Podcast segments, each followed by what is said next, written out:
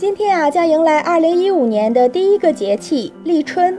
从天文学上看，立春象征着春天的来临；但从气候学上说，立春呢只是春天的前奏，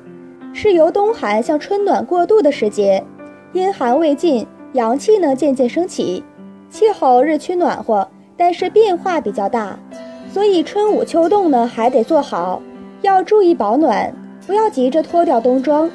这个时候，大家也不要进行室外的高强度锻炼，特别是老年人，更要注意寒冷容易诱发心脑血管的疾病。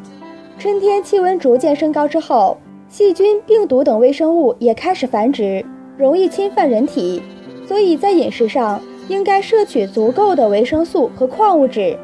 比如西兰花、柑橘、柠檬等这些富含维生素的食物，都具有抗病毒的作用。